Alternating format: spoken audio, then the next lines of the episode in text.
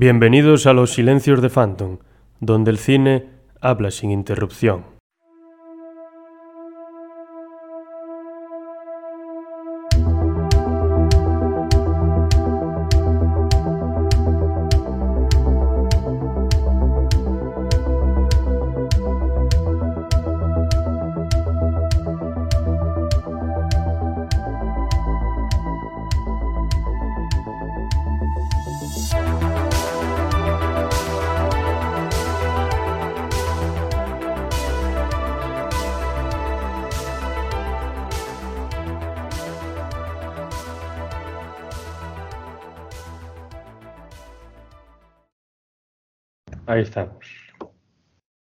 Buenas noches, bienvenidos a todos y a todas a los Silencios de Phantom, bienvenidos a Pensar Plural. En el programa de hoy nos acompañan Phantom, eh, Daniel Gorostiza y David Caribe, y hoy vamos a hablar de, bueno, primero los que, se presenten. Hola, buenas noches. Un placer. Y nada, hoy vamos a hablar de lo que prometimos la, semana pasada, que sería el, el, spaghetti, el spaghetti western, el cine de spaghetti western, obviamente. Y para ello, pues yo tengo aquí una especie de, de guion, una hoja de ruta más o menos, que tenemos que empezar, por ejemplo, hablando de lo que sería el origen del spaghetti western, el origen del término, a qué se refiere y cuál es el, ¿Por qué surge este, este estilo de cine, este género de cine, si se puede llamar, o subgénero del western o lo que sea? y cómo se desarrolla a lo largo de ciertas décadas, eh, que serían los 60 y los 70, y luego entrar un poco ya en, los directores más, no voy a decir los mejores porque sería injusto, porque antes hablábamos fuera de cámara, decía Daniel, que se produjeron eh, dentro de la etiqueta de Spaghetti Western más de 500 películas, ¿no? Sí. Claro, entonces, hablando de 500 películas, no puedes decir, pues hay tres directores que son los mejores. Vamos a decir los que más rentabilidad económica sacaron o los más conocidos. Y estos tres, pues serían el autor de, dos grandes trilogías, una por todos conocida, la trilogía del dólar, que sería Sergio Leone. Eh, luego tendríamos a Sergio Corbucci y a Sergio Solima, que hacen unos western, spaghetti western un poco ya con otro corte, un poco más introspectivo, psicológico, incluso de corte más político, que casualmente los tres, Sergio Leone, Sergio Corbucci y Sergio Solima, son italianos y se llaman Sergio. Es una casualidad curiosa. Pero bueno, seguro que alguno se nos va ocurriendo y se puede relacionar con ellos y, y demás. Y también me gustaría que hablásemos un poco de las características propias del género y de cómo se diferencia del, western clásico, de cómo se desmarca de los cánones clásicos del western de los años 40, 50, incluso en parte de los 60 y seguramente posterior, porque también se sigue haciendo western al uso, entre comillas, después de, de que se empezase con el espagueti. Y pues para empezar, ¿por qué, ¿por qué surge? ¿Por qué nace el spaghetti western? Porque se tiene romantizado su origen, se tiene mitificado pero realmente vosotros sabéis cuál es el origen de, este género cinematográfico. Sí, a ver, yo creo que es un término que se inventaron los críticos americanos eh, de forma peyorativa para describir todas las películas eh, western, por así decir, que no venían de Estados Unidos, ¿no? Entonces le pusieron la coletilla de, de espagueti, ¿no? Porque decían que era algo inferior, un producto inferior. Sí, es más, de hecho, aquí en España también se, hicieron producciones eh, y también no acuñaron el término de espagueti, pero bueno, tenían otro término que era, no sé si era el chorizo western o paella western. Sí, sí. Luego también eran... Es que el western lo que pasa es que es un género que, que tiene su público y luego es bastante barato de, de, hacer, entre comillas, barato comparado con otros tipos de género, quiero decir. Entonces, pues es normal que muchos directores europeos, sobre todo italianos, en un momento que en Italia se estaban haciendo muchas películas y de gran calidad muchas de ellas, pues se apuntaran al carro de, hacer películas en spaghetti western. Luego además tienes la ventaja que como el cine es ficción, no te tienes que ir al desierto de Nevada a grabarlo, que es que en Almería, y por eso muchos spaghetti western se rodaron en España, Almería es una provincia que la mitad de la provincia es desértica, entonces tienes un desierto ahí al lado de la ciudad y puedes rodar lo que tú quieras y luego cuando acabas por la noche te vas a la ciudad al hotel sin problema, no tienes que montar ahí un campamento ni nada y eso es baratísimo. De hecho, creo que lo restauraron y ahora se puede visitar donde se hacían las películas de western. Hicieron un decorado y lo usaban para prácticamente todas las películas cambiando cuatro cosillas. Claro, es que, es que ahí en eso diste la clave. El motivo fundamental era económico. Se hacía el western es que hay varias definiciones del espagueti. Una sería que sería el western europeo, en general, sea en Alemania, en Italia, en España, en Francia, en donde fuese. Y luego está otra más cerrada, que a lo mejor se adecua mejor a lo que nosotros queremos, que es el western que se hacía entre Italia y España. Mm. Más tirando a Italia, pero bueno, por ejemplo, El bueno, el feo y el malo, creo que el 90 o 80% de la película se rodó, según leí, no sé si en Madrid y en la Sierra, en la Sierra de Madrid y en la zona de Burgos o una cosa así. Sí, de hecho hay allí un letrero colocado, no sé si es en Burgos, sí es en Burgos, correcto, uh, del cementerio, vamos, donde se rodó la escena final y es un sitio muy turístico que va mucha gente a visitarlo, pero es una producción italiana, que yo sepa, no, o sea, sí tiene toque de España, pero claro. Claro, pero en Italia igual esos parajes no los hay tanto como en España. a lo mejor España tiene parajes más áridos, más rocosos, que se parecen más a zonas desérticas de Estados Unidos. Sí, el aquí, eh, bueno, la película 800 balas, de de la Iglesia, de que estamos hablando de que se rodó en España y tal, pues, pues hace un pequeño homenaje ¿no? a esa época de los rodajes. Y la recomiendo, no voy a hacer spoiler, pero trata un poco del tema este que estamos, que estamos hablando. Trata de un gran nostálgico, de un tío que trabajaba en estas películas. Y tiene un cambio muy especial, que no vamos a desvelar. Pues sí. Y nada, pues lo que iba. Ah, perdón, Daniel, que ibas a hablar, perdón. No, no, no pasa nada. No, yo solo iba a comentar el hecho de que hay, hay sitios que por su historia o por lo que sea, no hablo solo de España, pero en concreto sí pasa un poco con España, que como tiene una geografía muy diferente y monumentos muy diferentes, puedes grabar un montón de películas. Yo recuerdo, aunque se salga un poco del tema, pero como ejemplo, la peli esta de Liam Neeson y Orlando Bloom, El Reino de los Cielos, que se supone que una parte pasa en Francia y otra en Jerusalén, y lo gracioso es que está toda rodada en España. La parte de Francia la rodaron en Castilla y la parte de Jerusalén la rodaron en Andalucía y tienes dos, digamos, entornos diferentes en un mismo sitio. O igual, yo que sé, quieres un desierto, te puedes ir a Almería. Si no te gusta ese desierto, te vas a la y tienes un desierto. A Zaragoza. Sí. Claro. o, Albacete. También, también volvió a eso varias veces. No sé si para Exodus o para alguna película posterior también volvió a, grabar en, esos territorios. Sí, la Lanzarote grabó, grabó Exodus en, en Lanzarote y tal. Entonces, es el tema hay sitios del mundo que, tienen muchos entornos diferentes y es bueno para grabar. Y entonces para el Spaghetti Western, ya te digo, seguramente en Burgos, como habéis dicho, también, pero es que te vas al desierto de, Almería y si no te lo dicen, no sabes la diferencia entre ese desierto y el desierto del oeste americano. Entonces, pues... La magia del cine. Sí, la magia del cine. Nada, y es o sea, lo fundamental es eso, que se produce por motivos económicos, se, entre comillas, se crea o se empieza a, empieza a ganar fama, a fama perdón, a partir de los 60 y fundamentalmente porque era más barato rodar ahí. Pero luego mm. se produce otro fenómeno y es que a partir de los años 40, a partir de mediados de los años 40, con la Segunda Guerra Mundial, eh, bueno, tenemos en los años 40 y 50 dos directores muy famosos americanos que hacen western, que serían John Ford y John Hawks, creo que se llama él, también, pero que en Italia, con la guerra y la posguerra y la preguerra y todas estas historias, Mussolini pues censura el cine americano. Entonces los italianos a los que... No se escucha, ¿cómo no se escucha? No se me escucha. Sí, sí, sí. ¿Sí? Sí, sí. Pues eso es problema del oyente.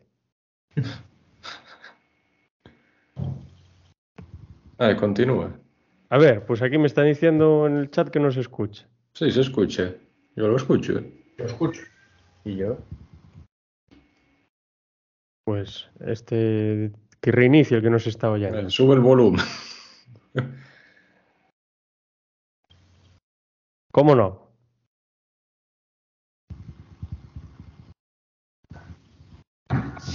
Los- ¿Qué estaba diciendo? Ah, sí, que se censura el, este cine en, en Italia, de Mussolini, y los propios italianos, los directores italianos comienzan a, como les gustaba tanto, pues comienzan a desarrollar ellos sus propios western.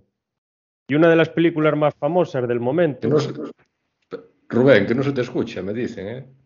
Nada.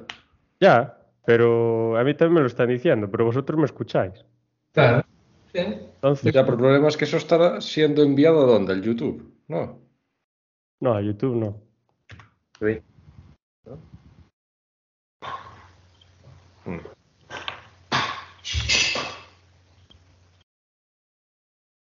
A ver, Cajes de directo. sí, yo. Mensajes de- del ordenador.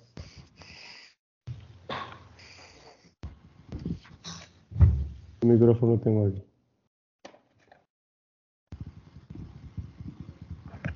Como un inciso para hablar de bizarradas aquí. Un impasse, ¿no? Pues no sé, o sea, está todo como siempre.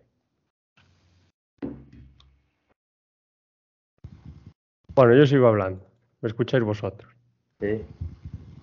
O sea, aquí está todo como, como siempre estuvo.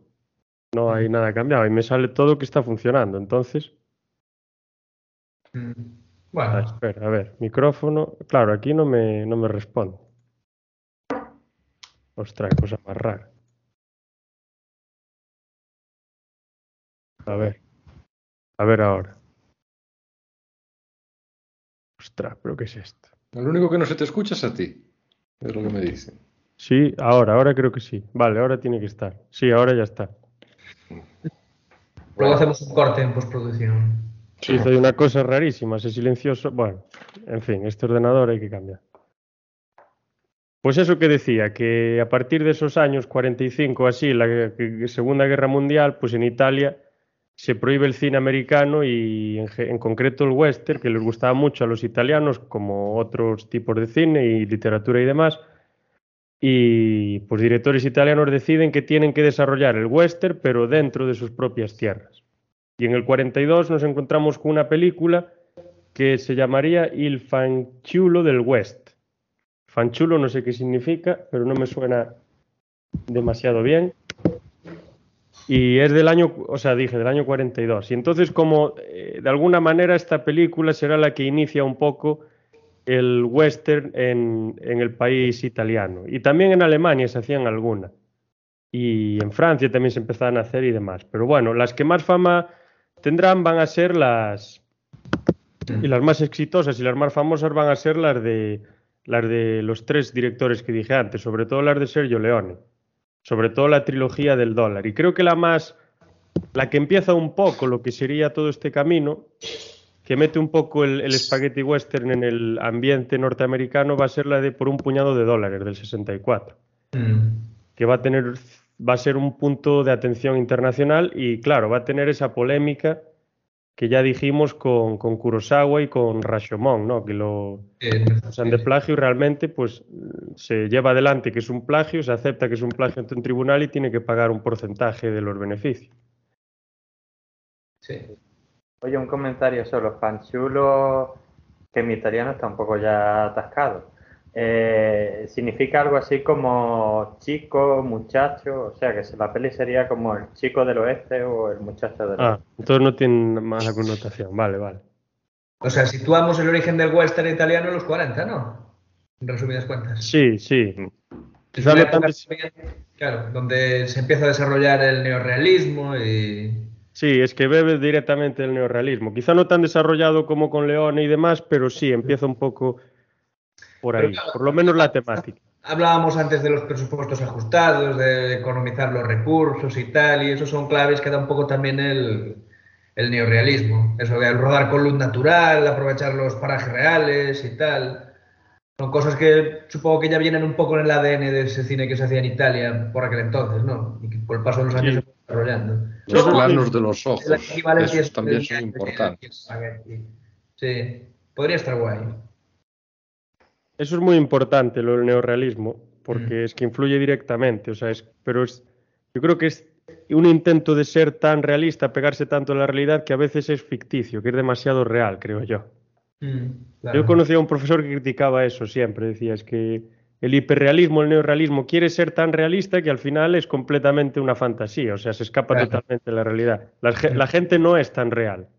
Claro, hay que diferenciar la realidad de lo real, que es... eh, Claro, y por ejemplo, a veces, pues, en este Spaghetti Western, pues se intenta mostrar a los personajes como muy excesivamente rudos, con una moral bastante cuestionable, pero creo que a lo mejor en alguna película, no voy a decir en todas, porque obviamente son muchísimas, pero que se exprime demasiado eso y a lo mejor la- las personas pues no son tan así.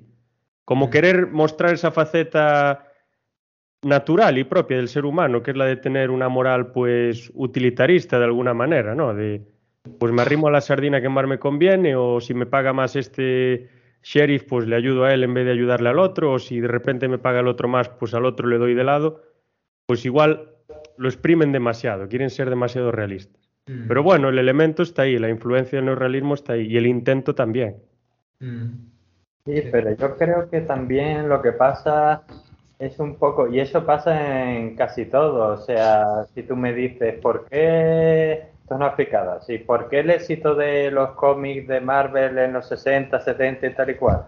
Porque cogieron a los superhéroes y los convirtieron en alguien con el que tú te puedes identificar. Es un poco lo que hablábamos con Kurosawa del héroe por accidente. Pues el Spaghetti Western coge a esos personajes del western que por Dios, el bueno tenía el sombrero blanco y el malo tenía el sombrero negro. No, no puede ser un más estereotipado, quiero decirte. Y te lo convierte en personajes que si bien pueden ser heroicos, muchos de ellos lo son, pero son eso un poco, a veces héroes por accidente o por lo menos héroes con los que te puedes identificar. O sea, tú no te puedes identificar con un tío totalmente perfecto, pero con un tío que a lo mejor se encuentra en una situación extrema y hace lo correcto, pero luego, antes o después, es un tío que piensa como tú, que tiene eh, sus dilemas morales y todo eso, pues a lo mejor sí te puedes identificar, más que con ese John Wayne con esa moral de la época tan perfecta, pues a lo mejor tú dices, es que no conozco a nadie así. mm. Son personajes Sí. mucho más grises, ¿no? Y está guay eso, porque me recuerda un poco la, la dinámica que tienen Lee Van Cleef y Clint Eastwood por ejemplo, La muerte tenía un precio, ¿no? Que uno tiene unas claves morales, el otro no y tal, y se mueven siempre en esa escala de grises. Y está bien, ¿no? Yo creo que incluso llega un momento donde ejercen el papel de, de antihéroes, ¿no? No que siguen un poco lo que es el camino del héroe, pero con eso, con, con ciertos conflictos morales entre, entre medias. A mí, a mí la personalidad que tiene, yo creo que la recoge muy bien David Chase con Los Soprano, con Antonio Soprano, que es una persona completamente gris, ¿no? Que es capaz de hacer las mejores cosas por su familia y darles de todo y cuidarlos y preocuparse por ellos y morir por ellos, pero por otra parte es una persona que es capaz de lo, de lo más bajo, ¿no? Está engañando a su mujer constantemente, le dice que no, le está mintiendo, es capaz de matar, no es capaz de seguir las normas de la sociedad, hace cualquier cosa para ganar dinero, eh, evade impuestos, etcétera, etcétera. O sea, y es como casi la vida misma, ¿no? Pues eh, Es fácil hacemos, identificarse, ¿no? sí, o sea, hacemos eh, mil cosas y de esas mil, pues hay algunas que están inspiradas por una conducta que podríamos decir más nobles, pero otras a veces ni, ni pensamos, las hacemos como, como las hacemos, las hacemos por odio, movidos por ciertos sentimientos, lo que sea. Porque al final es lo que somos, ¿no? Somos seres humanos, no somos John Wayne, con un afeitado perfecto a finales del siglo XIX, mejor que el de una persona hoy en el siglo XXI. Ostras. Habría que hablar sobre las equivalencias entre el, y las diferencias, ¿no? Entre el cine de John Ford y, y el espagueti también. Sí, luego lo que comentó Daniel del sombrero sí que es muy, muy característico, porque justo una de las características que se le vincula al spaghetti western es que rompe con esa dicotomía de los colores del sombrero. Porque en el, en el western clásico, el bueno siempre llevaba el sombrero blanco brillante, siempre iba limpio, impoluto, tenía todos los dientes blancos brillantes en la cara, afeitado, oliendo a rosas o sabe Dios a qué, y el malo ya se veía con las ropas rasgadas. Ahora que dijiste, ahora que dijiste el bueno, alguien es bueno en una película de, del western. Bueno, yo Habría- bueno. Habría, habría que pensar si alguien es bueno en general, en la propia vida. Supuestamente sí, luego es otra cosa que tú pienses, es igual que yo de western clásico había muchas películas y eso me pasaba hasta de pequeño, que veías y tú decías, eh, pues me parece a mí, y presentaban a lo mejor a los indios de malos y yo decía, pero malos ¿por qué? Si les estáis haciendo la vida imposible y luego se morían y los malos son ellos. Entonces, desde el punto de vista de la persona también es importante, pero vamos, en las pelis de western clásico generalmente sí te presentan y te dicen, este es el bueno y este es el malo. Otra cosa es que tú digas, pues no, para mí el malo tiene más razones que el bueno, esa es otra historia. Pero el spaghetti western era más... más Ambiguo. o sea, Clint Eastwood tú puedes decir es ser bueno y tal, pero ah, a veces tú dices, bueno, bueno, depende del día. Personajes ambiguos. Sí. Es lo que Y de hecho, que el título del bueno, el feo y el malo casi parece una coña de lo que estamos hablando, ¿no? Una, una pillada cínica, ¿no? A esto que, Mm. que planteaba el western tradicional. O el western crepuscular, que ese ya también es otra historia que, que se hacía en Estados Unidos. Sí, luego tenemos el elemento que a Dani no le gustaba nada, de, de que en las películas clásicas de western los malos siempre eran los indios. En las de Spaghetti, los malos casi siempre son los yanquis. Y los buenos suelen ser los mexicanos o los que se por ahí. Sí. O los forajidos, pero los de las instituciones, yanquis siempre solían ser los malos, los sheriff, los alcaides, etcétera. Es que es genial. Y es que yo creo, yo los spaghetti western que vi no, no salía ningún indio. A lo mejor en Érase una vez en, en el oeste, a lo mejor sí que salía alguno, pero en las demás yo no recuerdo que saliese. En La muerte tenía un precio, al villano de la función le llamaban el indio, pero no sé si era indio de verdad o era un mote que le ponían. No me fui tan adentro de la historia. No, de acuerdo. Puede, seguramente que habrá alguna. Phantom ha visto más pelis de Spaghetti Western que yo, él me corregirá, pero yo no recuerdo muchos indios en películas de Spaghetti Western, la verdad. No es lo habitual. Puede haber alguna, pero no es lo habitual. Tendrían que viajar hasta España o Italia. Porque tampoco Bueno, es podría- el sentido que se pretende darle a la película, enfocarla acerca de los indios. Pues eso. Bueno, sí, eh, acabo de recordar una que es de Franco Nero, que es Keoma, donde no sé si él es indio desde el principio o lo es, eh, acaba en el exilio y lo crían unos indios, pero sí que, que se plantea ahí la cultura india de alguna forma. Recuerdo, pero voy a confirmármelo. Eh, eh. Ah, no, es un mestizo, vale. Mm. Sí, hace de mestizo.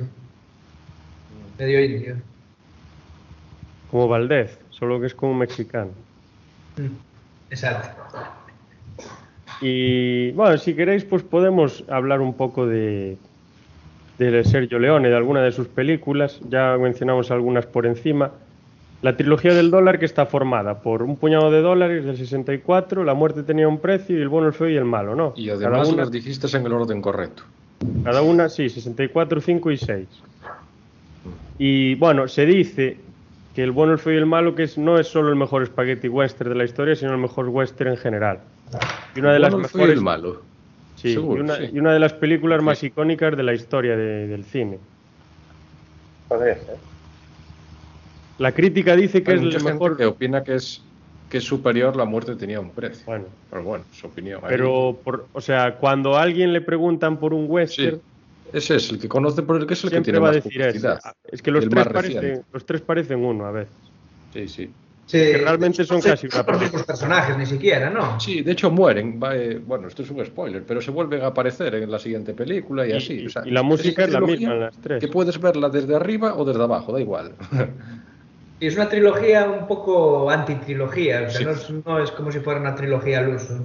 No. Está, re- Están repite esquemas encasillados puntuales, ahí porque son no es- no tiene narrativa que se combine o que se continúe. Y a ver, por, por una parte, ¿qué podemos decir de estas películas? Tiene una banda sonora que es eh, quizá de las mejores de la historia, eh, Morricone. Las tres Sí. tienen, comparten temas, creo yo. Creo que se repiten. Y bueno, que Morricone va a acompañar a León en casi todas sus películas, si no prácticamente en todas. Hasta el final. El Y tema luego, pues- de. Sí, del letraje también, de cómo están rodados los planos, es lo que comentabais antes, es sensacional, los primeros planos. Después Sí. también, por ejemplo, ¿qué más tenía? Em, el tema de la tensión, es verdad. La tensión es importantísima. Tú fíjate, en Sí. el duelo final, o incluso, ¿cuál era? La muerte tenía un precio, creo que era, donde salían con un reloj. Sí, con reloj. Sí, abría un reloj y empezaba la música. Y cuando parara la música, empezaba el duelo. Es brutal eso. Guay, además había un impasse a mitad del duelo donde...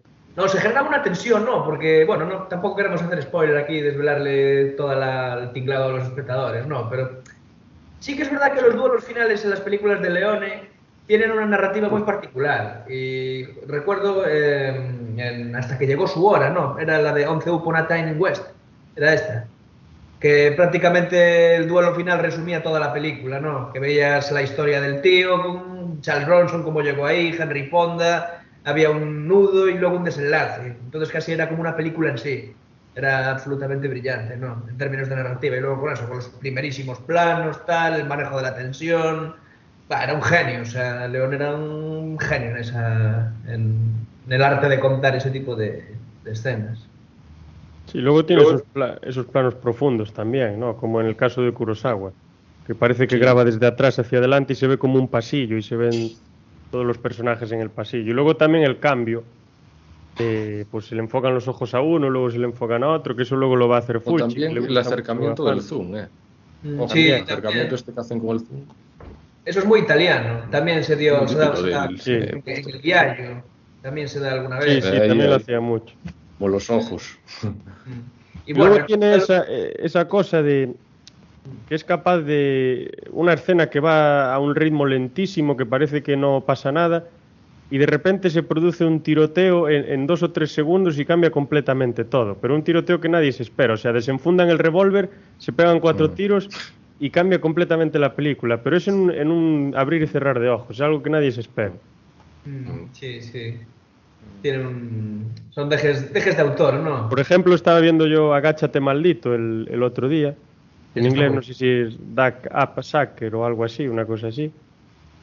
Fue del 71, que es una de la que forma parte de la segunda trilogía del Spaghetti Western de, de Leone, antes de pasar a hacer otra, otro tipo de películas. Y es una película que iba de una manera lentísima, estaba en una conversación que parecía que no iba a ninguna parte y de repente, no se sabe muy bien cómo, alguien saca un revólver, le pega un tiro a otro y empiezan a dispararse dentro de un bar absolutamente todos. Y se acaba la conversación y luego pasa otra Muy, escena. muy Tarantino eso también. ¿eh? No, Tarantino Sí. es muy Sergio Leone. A Tarantino le encantaba. De hecho, Sí, joder, no, y, y hay un montón de elementos en su sí. cine. Y en Érase una vez en Hollywood, de hecho, estaban rodando un. Un spa- ¿Puede ser un espagueti o era un western? No. Pero Sí, luego el west- DiCaprio western seguro. se fue a Italia, hizo películas italianas, según cuentan, ¿no? En la película. Sí. Hacía como series del oeste, si no recuerdo mal, de las típicas que también ponían muchas en aquella época en América, pero luego cuando eh, lo- es que pasa un poco como pasó en realidad. Luego cuando empezó a decaer, pues ya no lo querían contratar a Leonardo DiCaprio, a su personaje, se fue a hacer películas spaghetti western en- allí en Italia o en España, donde fuera. Y entonces salen un poco los dos en esa peli, el western convencional y cuando ya eso empieza a decaer, pues, ¿y ahora qué hago? Pues mira, en Italia te puedes hartar hacer películas del oeste. Esa peli es sensacional. Sí, cierto. Y hacen un- una coña a Corbucci. Sale el nombre de Corbucci en uno de los carteles estos eh, fake que me enseñan al final de la película. Creo recordar. Pero creo que sale el nombre, sí. Ahora ahora que hablas de Corbucci y hablábamos de Tarantino, la, bueno, tiene una película que es la de Django del 66, que creo que Sí. tiene bastante relación con la de Django desencadenado de Tarantino. Pero luego hay otra película que es El Gran Silencio que yo vi hoy, del año Oh. 68, Con Klaus Kinski. y es la primera película que, que, o sea, es el primer western que se hace en un entorno nevado de montañas. Y luego hay ciertas escenas que, eh, o sea, ves Los Odiosos 8 y ves esta película y es que son prácticamente iguales. Las escenas en las que van en la caravana, en la diligencia o el coche, como lo queramos llamar, y se van deteniendo a, a cada paso a coger cadáveres o, o a atender a gente que está por ahí, cómo se van reuniendo y van llegando poco a poco a una taberna ahí maloliente, y cómo dentro de la propia taberna, una taberna así de madera, vieja, roñosa, están sentados bebiendo su whisky, sus cervezas o lo que sea en esas tazas de cobre o de met- bueno, de lo que sean, de, de- seguramente de cobre o de metal o de lo que fuese, Mm. pues y, y cómo se miran a los ojos, están hablando uno con el otro y como que se, se ve, se siente que ninguno confía en los demás, ¿no? Que se, se, Mm. se percibe la, la desconfianza. ¿Qué son los odiosos ocho? O sea, es que es calcada, ¿eh? Yo, Mm. yo la estaba viendo ahora y digo, pero es que esto es que es exactamente igual. Mm. Creo que es una película que enfatiza más eh, lo dramático, ¿no? A mí me ha parecido algo más dramática, porque aquel año, Sí, que estoy viendo aquí, que es del 68, y en el 68 Corbucci hizo la que es eh, uno de mis westerns favoritos, que es Salario para Matar y El Mercenario, que también es buenísima, que es un poco más en plan coña, ¿no? Entonces ese, ese año hubo una contraposición, ¿no? Entre un poco la comedia y el buddy film de, de la época con, con el drama y, y sí, sí. Y por otro lado, la película estuve mirando yo un poco y al final sale también que es como un poco, no sé si está basada en hechos reales o no, pero es como un poco una crítica a los cazarrecompensas que existían, que se dedicaban a matar a gente por dinero y se dedicaban a hacerlo de forma brutal. La zona se llama Snow Hill y pues al final de la película sale así un mensaje que dice que, que bueno, que esto va dedicado a todas esas matanzas que se produjeron Claro. a- por parte de los cazarrecompensas de forma brutal y que hicieron la- el asesinato brutal su forma de vida para ganar dinero, justificando que era legal, porque realmente era legal, porque te pagaban por, por cazar, básicamente. Pero claro, ahí están. Que algo sea legal no quiere decir que esté bien. Ahí le daríamos otra vuelta también. Entre lo ético y lo, lo legal, ¿no? Y el vivo muerto del típico de los carteles de- del oeste, pero sí es verdad que eh, los puedes llevar también vivos, quiero decir, pero bueno, claro, llevarte un muerto siempre es más fácil porque el muerto no te da problemas y tal, Claro. y al final te van a pagar lo mismo. Y aquí y cap- capturar a un muerto es más fácil que capturar a un vivo. Y vivo te pagaban más, que yo sepa. Sí, Como vemos en el final de La muerte tenía un precio, ¿no? Que hay una escena que prácticamente es una coña todo lo que estamos diciendo un poco. Ahora que dijisteis esto, en el bueno, el feo y el malo, se pasan media película llevando cuánto valor a tu cabeza. ¿Te das cuenta? Claro. Soltándolo, pegándole un tiro a la horca es- allí. y- es interesante porque esta gente al final, en otras películas, el clásico, pues lucharían o, o se dispararían o se cazarían por, por valores nobles, ¿no? La justicia, la, la nobleza, la lealtad, la paz social, el bienestar de mi pueblo, lo que sea. Pero aquí es que los, los cazarrecompensas, o que son bandidos básicamente, solo que son bandidos Sí. pues asalariados. Pues lo que hacen es, ¿cuánto me pagas por esto? Vale, pues lo mato. eh, Vale, lo cazo. O sea, es una moral de me importa el dinero. Y Me hacía en parte representa ahora un que me poco acordé. Más real y La sociedad americana, ¿eh? El tema Sí. un poco...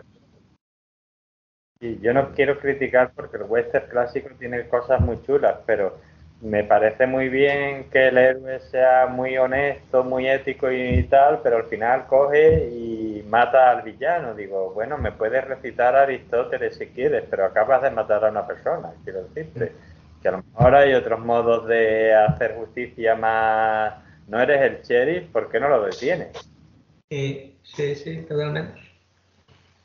Es curioso, ¿no creéis un poco que todo el tema de, de eso, de los mercenarios, de incluso de las venganzas y tal, es casi un tema recurrente dentro de- del espagueti?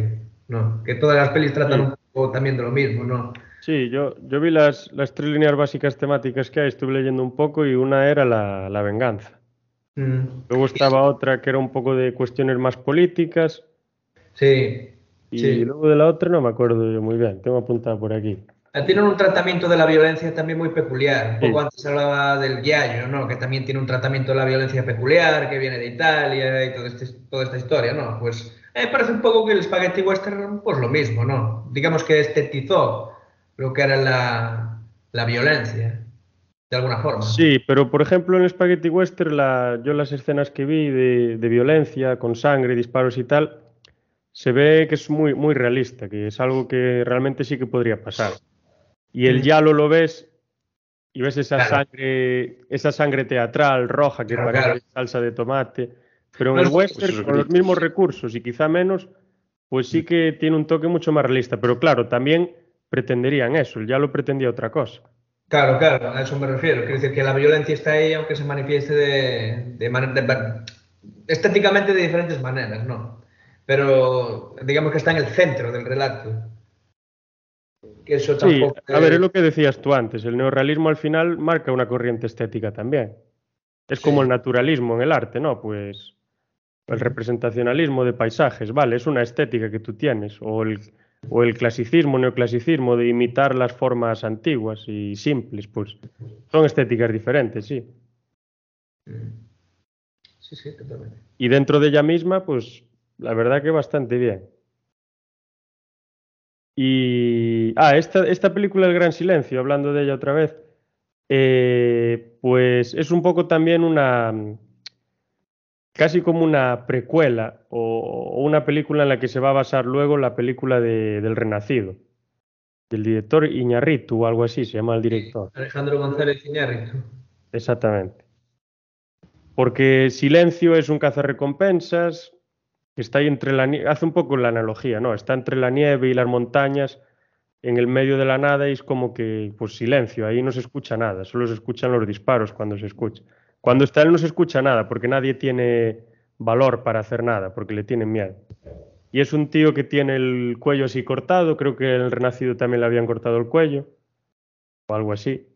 Y tiene aquí la cicatriz, y él cuando va a intentar eh, lograr su venganza, pues siempre se baja la, pañoleta y enseña, mira, ya sabes quién soy. Creo que va, mm, yo creo que, que sí que yo vi la del Renacido hace ya tiempo cuando salió y creo que hace eso también, pero no estoy ahora muy seguro. El Renacido tiene otra influencia también. Bueno, creo que hay otra versión del Renacido anterior, pero ahora mismo no me acuerdo el nombre, que te cuenta básicamente la misma historia, pero no recuerdo el nombre. Pero sí, es un poco la línea, lo que dices tú también, tiene, tiene ese sentido estético, ¿no? También, de alguna forma, que tenía esa película. Y la nieve y todo el tema este es interesante. Y a ver, seguimos hablando de, de Leone, Phantom, alguna cosa más por ahí de Leone. Aparte de la banda sonora, de los grandes actores con los que trabaja, Van Cleef y Clint Eastwood. Sí, ¿Alguna la- cosilla la más por allá? de los personajes, como dije, que te pueden hacer mm, tareas muy como después ayudar a determinadas personas, que es lo que ocurre en la película, bueno, la, la trilogía también. Y sí, lo que decías tú, lo de los actores también es importante, porque Clint Eastwood, que yo sepa, bueno, no, Clint Eastwood está empezando ahí en el western, no era tan conocido. El que Está era conocido era el eh, Lee Van Cleef. Estaba empezando Ese en sí todo era Clint Eastwood, que, que estaba en una situación crucial. A él no lo querían Claro. aquí y decide irse a Italia España a probar suerte, a hacer películas allí. Sí, Y me habías dicho tú, creo, que empezó con una nómina, pues... eh, el más conocido es Lee Van Cleef, después el otro creo que es Eli Wallace.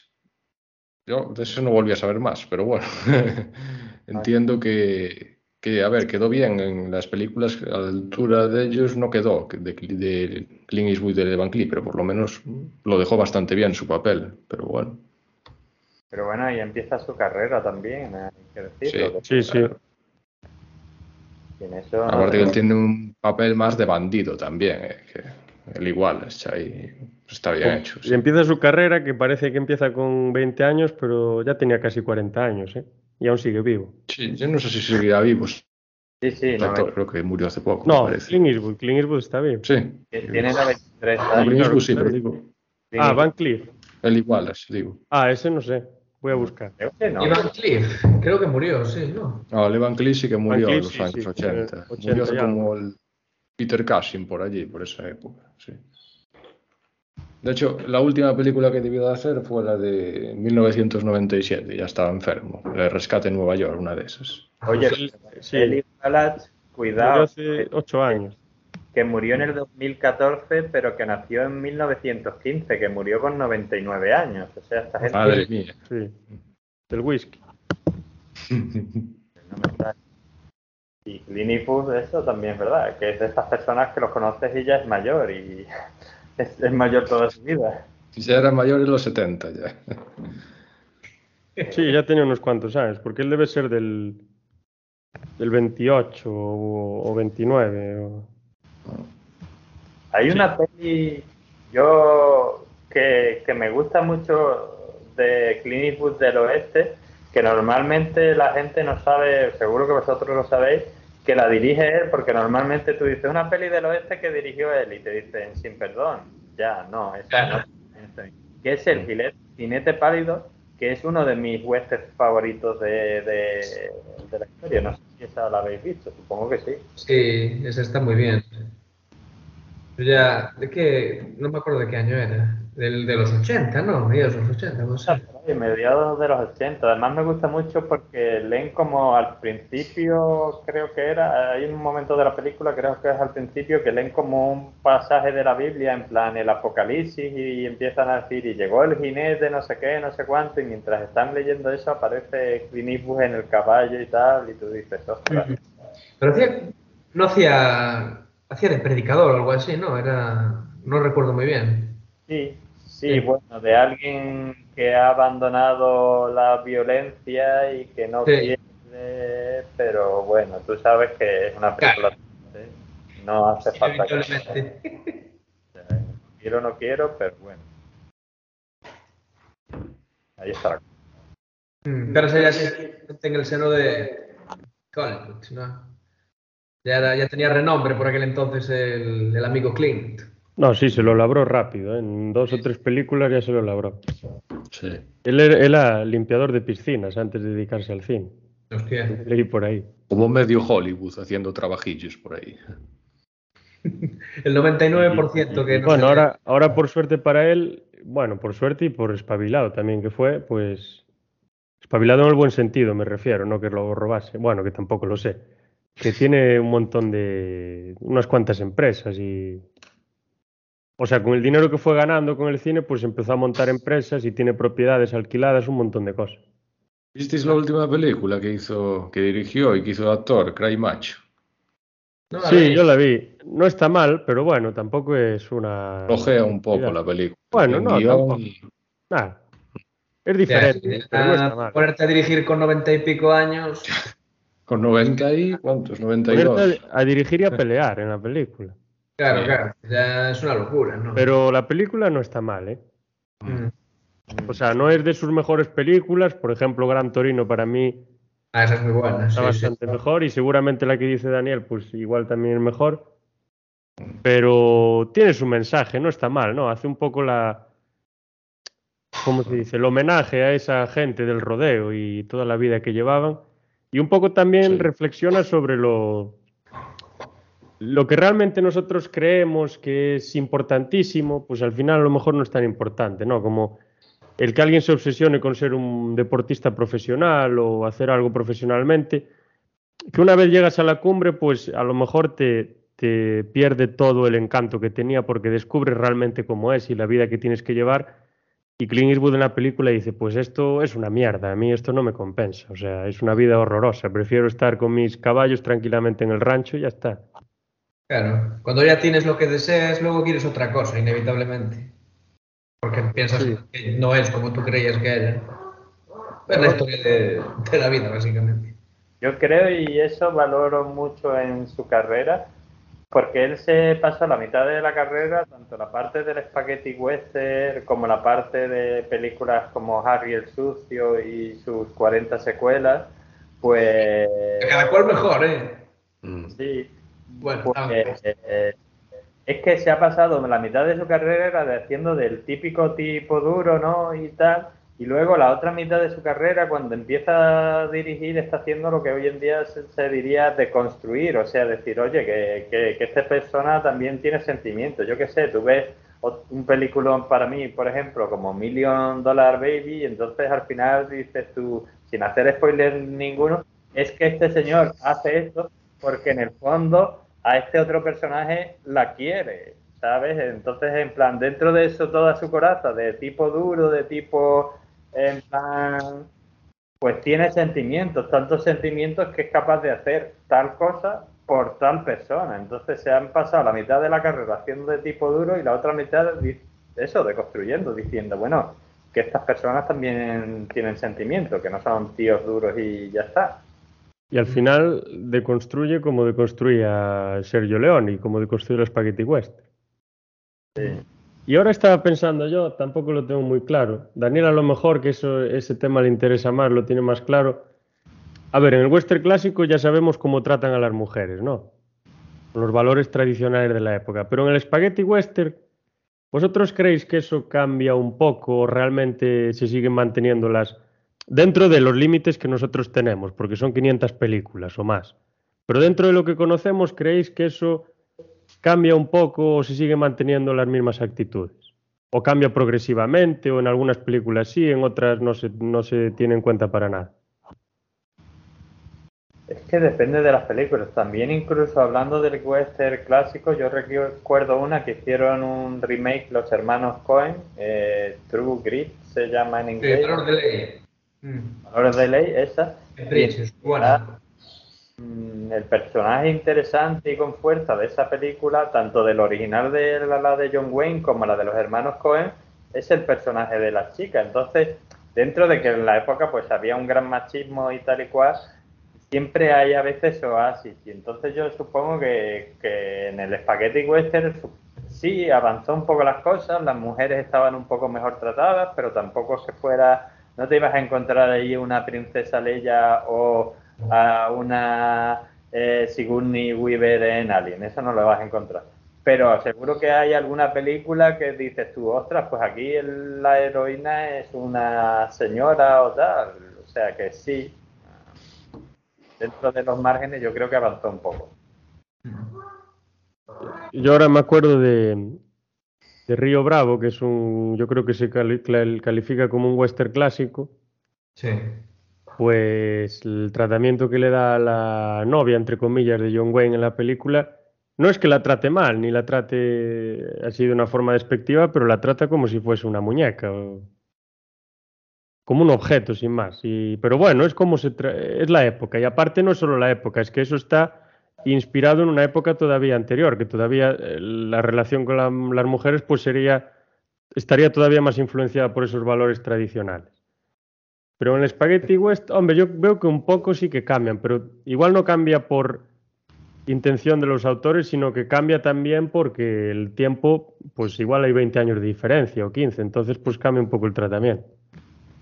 Sí, hay, hay personajes femeninos que tienen algo más de carácter, ¿no? Por ejemplo, yo que sé, en, eh, hasta que llegó su hora. No sé si será un ejemplo muy paradigmático, pero no sé, la tía no sé, yo le veo cierto carácter. Os recuerdo que lo tenía. Sí, sí, es verdad. Ahora que la mujer en esa película, ahí es en la que hacen como una, un, poblado artificial o algo así, ¿no? No sé si era en la película. Eh... Están moviendo una, un poblado para otro lado, una cosa así. Ah, puede ser que sí. sí. Y la mujer sí que es en cierta medida protagonista de la película, sí, es cierto. Luego en Salario para, para Matar hay mucho mamoneo con lo de la tía esta, la que quieren seducir los, los dos vaqueros, ¿no? Y, y, bueno, desde un punto de vista humorístico también cambia un poco, ella también los vacila, recuerdo que los vacila algo y tal, pero bueno, no, tampoco podría poner muchos ejemplos, porque creo que es como tú dices, Rubén, al final eh, no es una época donde las mujeres fueran hegemónicas, por así decir. Luego, en, eh, por ejemplo, me viene a la cabeza la de Agáchate maldito, El gran silencio y, bueno, el gran silencio no, pero algunas, en, en Agáchate maldito, por ejemplo, creo que no sale una mujer en toda la película. Puede ser que no. Mm. Puede ser que no. Luego en la de que viene Valdez, Valdez is Coming, no sé si la conocéis, si la viste, es una película en la que sale Burlancaster, es uno de sus papeles más, más reconocidos, que es un sheriff y demás, que lo acusan de haber matado a una persona que realmente no lo matan, pero lo hace otro sheriff para casarse con la mujer de esa persona y tener una coartada. Bueno, pues esa mujer sí que tiene, eh, está dentro de los valores tradicionales, pero sí que tiene un papel muy importante en la película, porque es fundamental para el desarrollo de la misma, la, la, influencia que tiene y lo que hace en la misma y tal. Pero sí que se trata un poco así como, como una muñeca casi. Y creo que es la única mujer que sale en toda la película. Claro, o sea, es que en su mayor parte las mujeres eran representadas casi como personajes instrumentales, ¿no? que no eran el centro de la trama, pero que estaban ahí para que el protagonista pues desarrollara su arco y tal. No eran el centro del conflicto, por así decir. Así que, no sé, realmente yo tampoco lo que decía antes, no podría poner, no sé, no se me ocurre ningún ejemplo que sea realmente, no sé, revolucionario. No, no, no creo. Mm. Igual posteriormente sí, pero en el momento quizá no. Yo recuerdo que Sharon Stone había protagonizado una película rollo western, eh, también salía Leonardo DiCaprio, ¿no? Eh, pero no recuerdo. Y luego ya en el tema de western más moderno sí que es verdad que sí que se han dado más, más espacios a, las mujeres. Y la de Sharon Stone está entretenida. Sí, estaba yo mirando porque yo recordaba una de que eh, yo no sé si será, bueno, sí, algo progresista para la época seguramente sea, que era de Clint Eastwood y Shirley MacLaine, que era dos mulas para la hermana Sara o algo así, que Clint Eastwood rescata a una monja que tiene información sobre una fortaleza o algo así. Es la película vi hace un montón de años y al final él respeta mucho a esta persona por su religiosidad como monja y tal y cual, y al final descubre, bueno, esto es un spoiler, pero también digo que la película tiene como 40 años, entonces, bueno, que a lo mejor la monja no era tal y a lo mejor era un poco, por no depelar un poco, si habéis visto Sister Act, la primera, y recordáis un poco lo que era Guppy Golper antes de ser monja,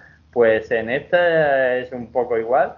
Y no sé, no sé si a lo mejor tanto con el tema del feminismo, pero sí, el personaje femenino es bastante importante y es un personaje de carácter y cambia la acción de la película y además se plantea muchas cosas con el tema de esto de que acabo de decir, la religiosidad y tal, pero luego resulta que no es tan religiosa, que es lo opuesto, pero sigue siendo una, una buena persona. O sea que a lo mejor hay un poco una crítica en este espagueti sobre los valores.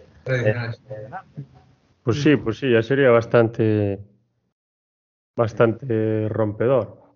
Y grande, la tía esta es genial.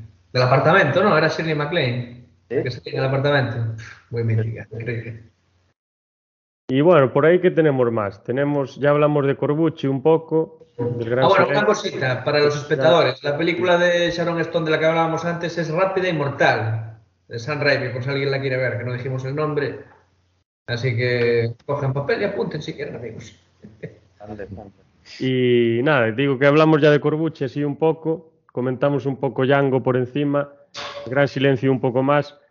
Y a lo mejor estaría bien comentar algo de Solima. No sé si conocéis alguna película. Yo vi una eh, hace dos o tres días, cara a cara, facia a sería en inglés. En inglés, ¿qué digo? En, italiano, madre mía. Facha, facha. Facha, perdón, sí, facha. Del año 67. Y hmm. es una película curiosa, porque es un, le llaman como western introspectivo, si existe algo como eso. Y en esta película se produce un fenómeno en el que mm, un profesor, creo que está en, Boston o no me acuerdo bien dónde está, pues se muda a Texas, no me acuerdo bien por qué razón, una zona del sur de, Estados Unidos, y por casualidad, no, por completa casualidad, conoce al líder de eh, un grupo de bandidos que se llama la Manada Salvaje o algo así. Beaumont o Beaumont se llama el líder, que bueno, se parece al, de Castlevania. Incluso se parece un poco físicamente. No sé si tiene algo que ver, creo que no, pero tiene el pelo así un poco largo, el bigote. Y nada, entabla amistad con él, lo salva de ciertas cosas y este grupo de bandidos es un grupo de bandidos súper super temido por, por, todos, por las autoridades, por otros bandidos, por, por todo el mundo. Y lo que quieren hacer las autoridades, otros bandidos que hacen recompensas y demás, es quitárselos de en medio, o sea, que desaparezca. Y es curioso porque este grupo de bandidos tiene, son unos animales, son unas bestias, o sea, arrasan con todo, pero tienen unas normas. Tienen un código de conducta que no se saltan, ¿no? Pues igual son tres normas, pero siempre las mantienen a rajatabla.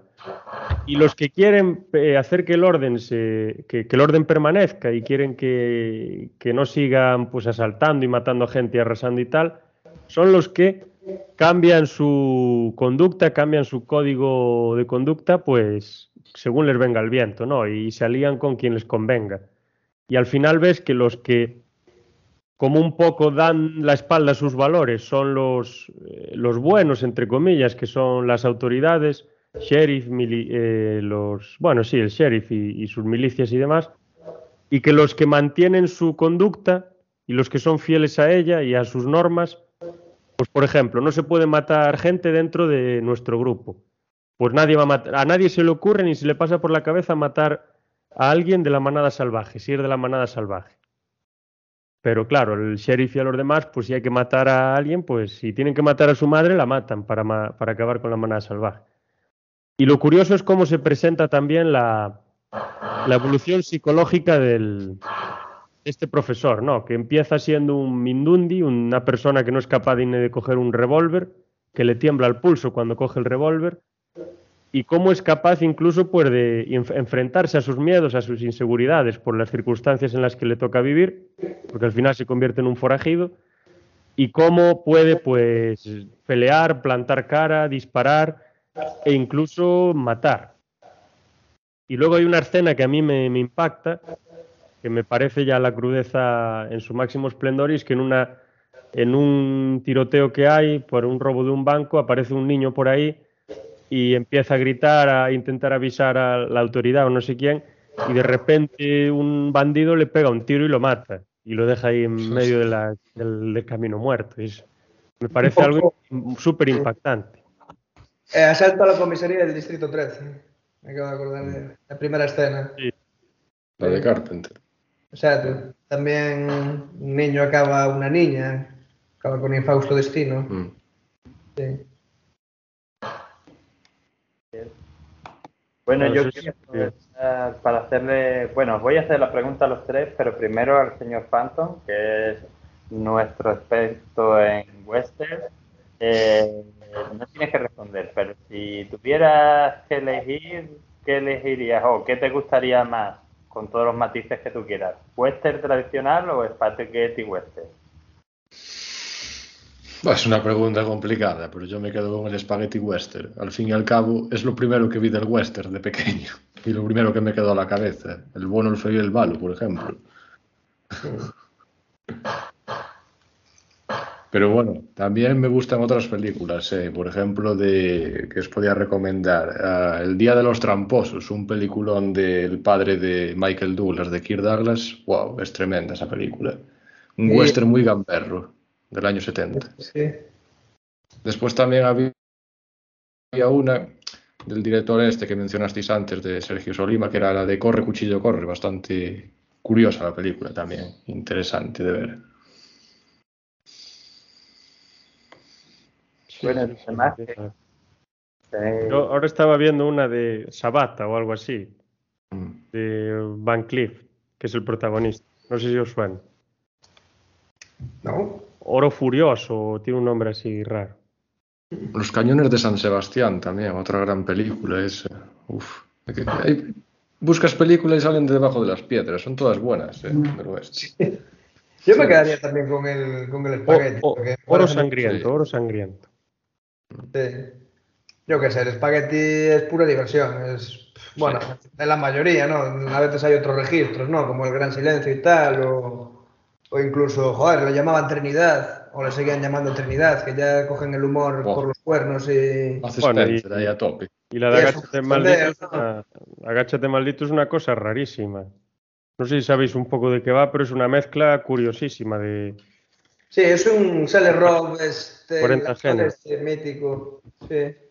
Eh, es un poco, un poco un budifilm, ¿no? No, sí, totalmente, pero toca un no, tema político que es la revolución mexicana de principios del siglo XX, la existencia de presos políticos en cárceles americanas y luego eh, introduce incluso uno de los protagonistas que es un ex revolucionario del, del ejército de liberación irlandés, del IRA que se sí. asocia con un mexicano que es un eh, soldado de liberación de los mexicanos. O sea, le hacen ahí una, un paralelismo. Bueno, tiene la relación está bien traída, pero bueno, hay muchísimas diferencias.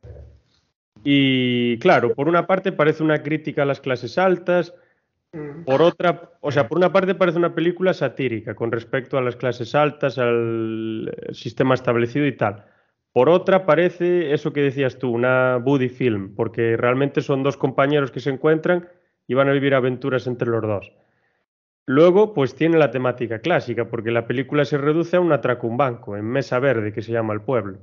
Hostia, Luego Mesa Verde, no sé si te acuerdas, si viste Better Call Saul, sí. hay un caso que se llama el caso de Mesa Verde, que Sí. posiblemente sea de la misma zona, porque en Better Call Saul están en Arizona, que yo creo que tiene frontera, si no es con México, sí, yo creo que debe tener, no, está en Arizona o Nuevo México, está en Nuevo México, ¿no? Nuevo México, en Nuevo Albuquerque. México, sí, que debe tener, estar medianamente cerca de México, y igual tiene frontera por ahí. Y, Ahora que lo dices, realmente, tanto Breaking Bad como Better Call Saul tienen ese toque, tienen cierto toque western, ¿no? Yo creo que sí. Incluso al final de la cuarta temporada, cuando vemos a Gus Fring, el rollo que tiene con el, con el Salamanca, ¿no? Y, y, joder, en el, el desierto y todas estas... sí, cómo se apuntan los tiroteos que hay, un Sí, poco y- sí, sí que y bueno, y bueno. que, realmente Saúl es un cinéfilo empedernido que te mete, pues eso, referencias de vez en cuando a películas y, y todo el tema. O sea, que lo de Mesa Verde seguramente sea por eso. Uno de los arcos que se abrieron en la ya lejana primera temporada. sí. Sí, es muy probable, es muy probable. Pues nada, al final tiene eso, una mezcla de, de 400 cosas, o sea, sátira, política, temática clásica del robo de bancos, que esa temática va a estar presente en el cine ya de antes y luego se va, está en la posteridad. Hablabas tú el otro día de Hit, que te recordaba bastante a ciertas películas de, de vaqueros y demás. Mm. A ver, incluso Robocop, si me apuras, ¿no? Con esa ciudad salvaje, desnortada, con el justiciero investigando, ¿no? Y lo de vivo o muerto vendrás conmigo, ¿no? Bueno, Lo el que- juez, el juez Dredd también, tiene. en parte, Sí. ¿no? ¿Eh? El juez Dredd también. como Juez Dredd también. Sí, tiene un poco ese rollo, ¿no? Eso no era de Stallone, El western sigue un poco presente. No me acuerdo si es Stallone o no. Incluso yo diría, eh, por ejemplo, en Star Wars, que aunque sea un samurái en el espacio, el personaje de Han Solo, y sobre todo en la primera película, que por cierto Han Solo disparó el primero, y lo sabemos todos, George Lucas, eh, eh, es que no puede ser más el típico vaquero, y además la conversación en una cantina, y además uno viene a hablarle a Han Solo, aunque sea un tipo verde, pero viene a hablarle de que te están buscando, que no sé qué, y el otro le, le dispara para salvar su vida, pero le dispara. O sea, esa escena y el personaje de Han Solo en sí no puede ser más western, Sí. y además western de espagueti, no western de... Han Solo no Sí, lleva Porque sombrero. tiene. Han Solo tiene un poco el aire así a. ¿Cómo se llama? A Clint Eastwood, ¿no? Sí, sí, Mm. totalmente. Tiene sí, un aire de vaquero total. No es tan feo, pero tiene ese aire. Vaquero Porque- intergaláctico. Es una lástima que los remontajes eh, quisieran lavar un poco la imagen de Hans y. Sí, Sí. que la mitifiquen, porque Han Solo al final era un Claro, o sea, al final hicieron que eso, que contrabandista que hace recompensas, un, un espabilado, es lo que era. Claro, Era un- Sí. completamente un, un buscavidas, que se llama, ¿no? claro. Llevaba la nave trucada y todo, ¿no? Un mercenario, ¿no? La- Como estos del espagueti. Y es lo que pasa, esto es como en los exámenes, cuando tú revisas demasiado de la cuenta, al final pones la pregunta mal. Pues es lo que le pasó un poco a George Lucas. Tampoco yo aquí mm, voy a criticar al maestro, pero vamos a ver si lo interesante de George Lucas es que de, de, de Han Solo es que es el forajido que al final de la película hace lo que nadie esperaba de él y se convierte en el héroe y ayuda a, a los buenos. Quiero decirte, sin su ayuda sí. Claro, si tú dices desde el principio que ya era bueno, que él no disparó el primero, que disparó el otro, pues ya pierde un poco la magia de ese arco de redención. Ya no, porque Claro. era- Hostia, qué terrible. O sea, ahora que estamos hablando de Han Solo, ya me estoy empezando a enfadar, ¿no? Arco de redención, ¿y en qué terminó? Hablaremos próximamente, de hecho. Sí, Estad, estad atentos, queridos telespectadores. Y a ver, ya puestos hablando un poco de, bueno, de lo último de Sergio Leone, teníamos esas dos películas, ya hablé yo de Agáchate Maldito, Once Upon a Time in the West, eh, bueno, es casi una película de, de, de tranvía, casi más que un west. Buah, a mí me encanta. casi transcurre toda la película en el tren. Bueno, el tranvía, ¿qué digo tranvía? En un tren. Mm. Bueno, y. Bueno, no, no solo en un tren, o sea, hay varias localizaciones. Sí, no, pero buena parte, yo creo que de las películas que tiene él es la que más tiempo pasa en el tren. Que en el tren creo que el que va es, no sé si es Henry Fonda, no me acuerdo bien quién era. Sí, Henry Fonda, Charles Bronson. Y bueno, y hablando de tiempo, ya la primera escena con Charles Bronson bajando del tren ya dura lo suyo, ¿eh? Es, eh, Sí. Se alarga mucho en el tiempo. Pero bueno, genera tensión y tal, está bastante, bastante lograda. Y cinematográficamente me parece, o sea, creo que es la más redonda, es la que más me gusta. Incluso Sí, más que, sí, sí. la, que la trilogía del dólar. Que es Visual- más... visualmente seguro. Mm. Y, Y de duelos al sol también. los De duelos al sol. Duelos porque al en, sol. Esto, en esto hay mucho, mucho duelo al sol también. Y luego podía, yo por ejemplo, cuando veo las películas, bueno, aquí Leone, a partir de los, creo que esta película es del 83 o no me acuerdo bien de qué año es. Voy a mirar por aquí, no, perdón. Buh, del 83, madre mía, del 68. Estaba yo ya en, en otra época.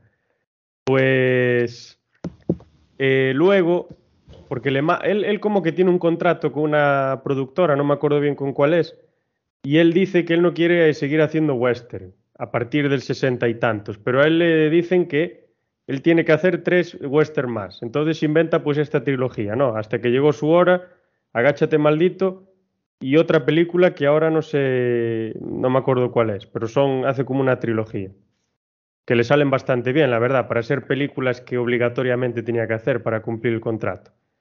Y luego lo que quiere hacer es una adaptación de una novela que se llama The Hoods, que yo realmente no sé de qué va, no sé si vosotros la conocéis. Y la adaptación de esa novela la hace con la película Once Upon a Time in America. O sea que tendrá que ver con, con esta temática, será algo de gángsters y demás. Que el protagonista de la película es Robert De Niro. Esta es una película larguísima sobre la mafia, creo que es en Nueva York, Brooklyn y demás. Mm. Robert De Niro creo que hace de un personaje dentro de la mafia judía. Y curiosamente, Robert De Niro, a pesar de ser una mezcla irlandés y italiano, hace muchas veces de, de judío. Por ejemplo, en Casino también Mm. haría de judío. Y es una película lenta, lenta, lenta, Buah. al estilo de los westerns, de los spaghetti western propios de Leone, con una banda sonora que creo que es de Morricone también. Preciosa. Y es una película no lineal, ¿no? Que va contando historias como salteadas, como un poco lo que hará Tarantino también. Cuenta un trozo, una historia, luego mete otra diferente, pasan mil cosas, se ve lo tonto que son algunos gángsters, lo listo que son otros, lo aprovechados que son unos y otros. Al final es como pasar el western a la ciudad Mm. y cambiar los, las Magnum y los Winchester por Mm. Thompson y por, y por pistolas normales. Claro, yo creo que Y también, los sombreros grandes por sombreros pequeños. yo creo que también recupera muchos elementos de- del, del- del cine propio de Leone, ¿no? El tema este, hablábamos antes de, que era como una buddy film, ¿no? La de Agáchate maldito. Yo creo que es algo que ya viene de antes, de la relación que tenían, por ejemplo, Lee Van Cleef y Clint Eastwood en algunas películas. Y yo creo que aquí se, en Eras una vez en América se replica un poco con, con el personaje de, James Woods, ¿no? Que es el, amigo eterno de Robert De Niro y que va creciendo a su lado y, y, pues eso, montando su, su negocio y todo el tema este. Y nada, me parece muy curioso también. Creo que hay mucho de western también en, en Once Upon a Time in America. Y sale, y sale Jennifer Connelly, de muy joven, Sí. y hablando, es que, por ejemplo, yo creo que el western de alguna forma, sobre todo el espagueti, bueno, ya no el espagueti en general, yo creo, bueno, más el espagueti, porque los personajes gángsters y de cine negro y tal y de mafia son, suelen ser bastante ambiguos moralmente, ¿no? No se sabe bien por dónde van a ir. Que creo que influencia de una manera enorme el cine de, de gángsters, de mafia y demás. Por ejemplo, Los Intocables tiene muchísimas escenas que parecen escenas de duelos, de escena- vaqueros. Esa, la que. La escena de.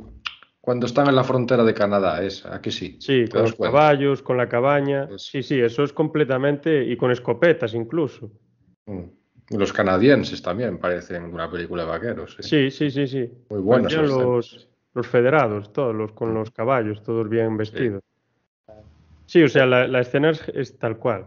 Es Sí. que si lo pensáis bien y tal, o sea, esos vaqueros que vemos en el spaghetti western o incluso en el spaghetti tradicional, pero como habéis dicho en el western más porque son personajes más grises, que se pelean por el territorio y esas dos bandas de mafiosos que se pelean con un territorio, aparte de la luz eléctrica, me, me decís la diferencia, porque yo no la veo. Sí, el origen étnico y poco más. Ya. Sí, la, la, o sea, la cultura un poco de, de la ciudad y el origen étnico y, y un poco el contexto, pero realmente la, ¿cómo se dice? La forma de actuar, de desarrollarse y de sol- solventar los problemas es la misma. Al final los, los mafiosos no eran cazarrecompensas, pero bueno, también tenían un poco la... Era un poco a veces la mano, no voy a decir izquierda, yo creo que eran más la mano derecha de algunas instituciones. Y bueno, no voy a hablar de Kennedy, ni, de, ni del Rat Pack, ni de nada de eso.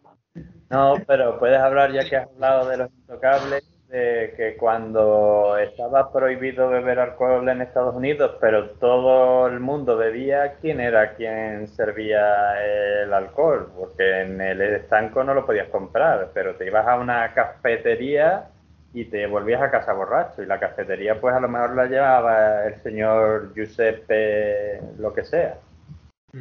Claro, y, y luego el que te prohibía beber alcohol era el primero que compraba al contrabandista el alcohol. Claro. Tenía una caja reservada para él y luego las demás para los demás. Con el tabaco hacían lo mismo. Y los vaqueros western era tal cual. Sí.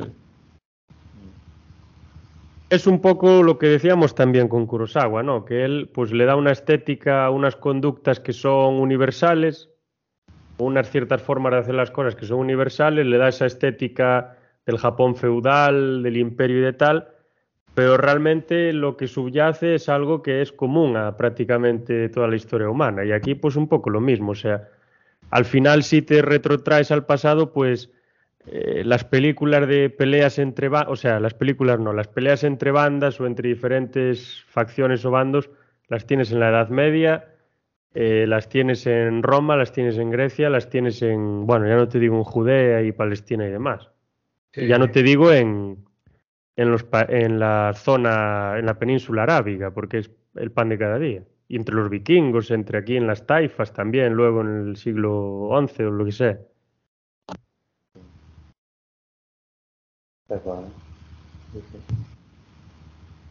Y es una pena la decadencia del cine este, del western, la verdad. Porque antes hacían tantas películas y mira, ahora ya salen muy pocas contadas, la gente ya perdió ya el gusto por eso.